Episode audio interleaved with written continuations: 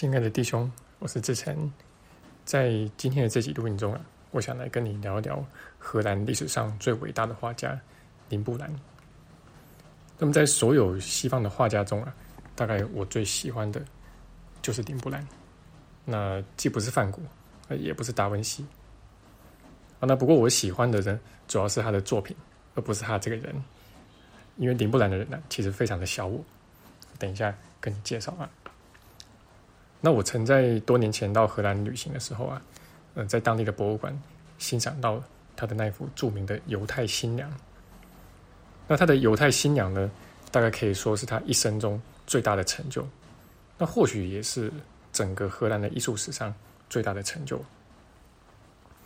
那这个林布兰的后辈啊，就是范古啊，也是荷兰画家啊。那他就曾经说过啊，就是他宁愿牺牲十年的寿命啊，换来在这幅画中。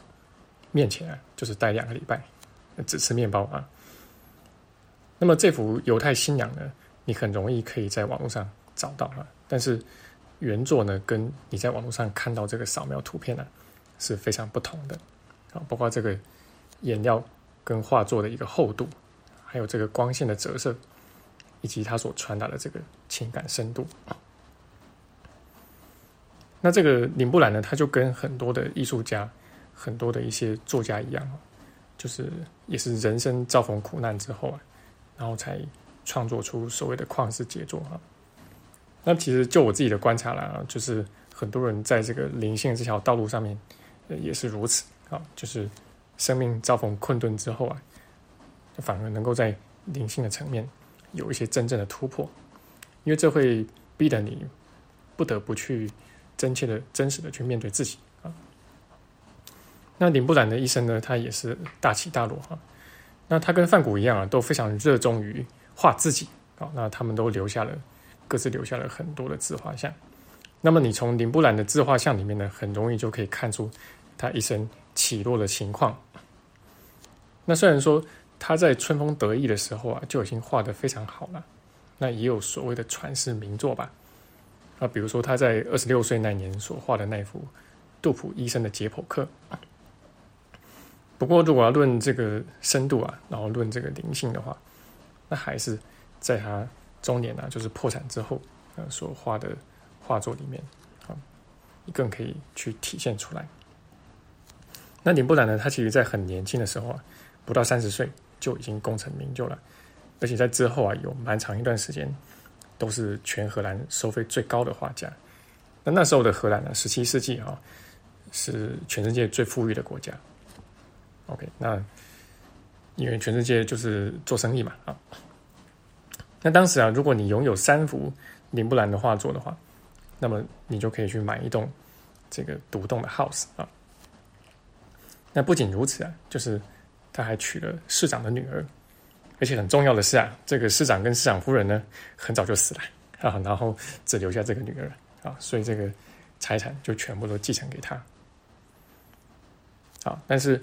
这个相对于林布兰呢，就他作品中啊，展现出了这种情感深度，甚至是灵性的深度啊，呃，他似乎一辈子啊都拼命的在向外抓取呃物质跟金钱，那他对这两方面啊非常非常的执着，那甚至他还使出了很多小人穷斯烂的这个手法，然后呢去赚钱啊，比如说他会故意啊，就是把这个画就没有画好，然后呢就让这个。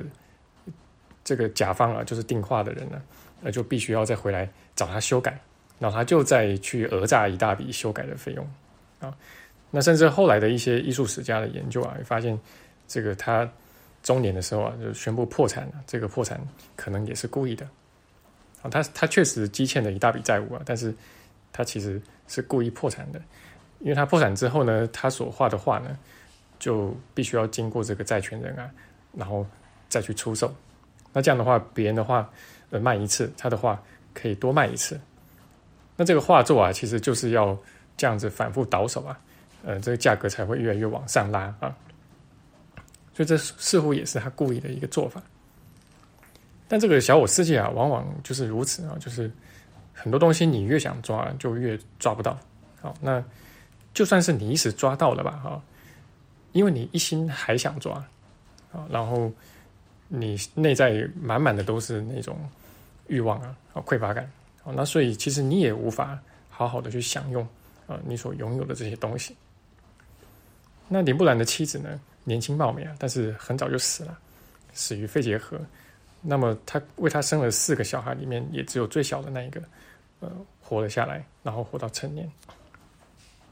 那后来呢，林布兰因为种种原因呢，啊，就欠下了大笔的债务啊。那晚年可以说是过得很沧桑。那所以他一生中啊，可以说是看尽了小我世界的一切啊，既看到了他非常繁华的一面，算是也经历过，甚至也享用过啊。那但是。也看尽了他非常悲凉的一面。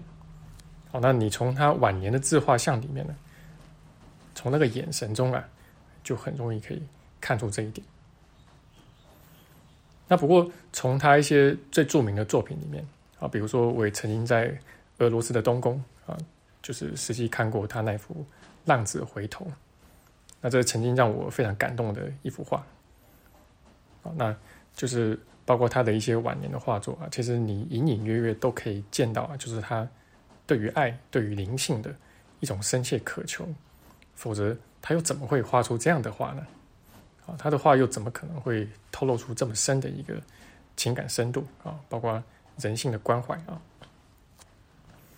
那他的话呢，曾经深深的触动过我，然后呢，他的一生呢，也可以说足以成为我们的一个借鉴吧，好，可以说是一个反面教材。那这也是为什么，就是我特别喜欢用林布兰，呃，作为我上课的一个素材。好，那也欢迎你可以上网去搜寻一下，啊，他的一些著名画作，欣赏欣赏。好，那这就是我今天的分享了，希望对你的学习有所帮助。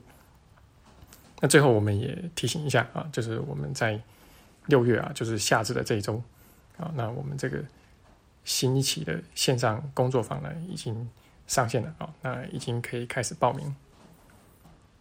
那我们这次工作坊的主题啊，是讲这个伴侣关系啊，因为在这个疫情之下，呃，就发现，呃，伴侣之间啊，常常要相处在一起啊，因为就关在家里面嘛啊，然后或者说就是减少出门，那反而呢，在有些地方啊，这个离婚率就上升了。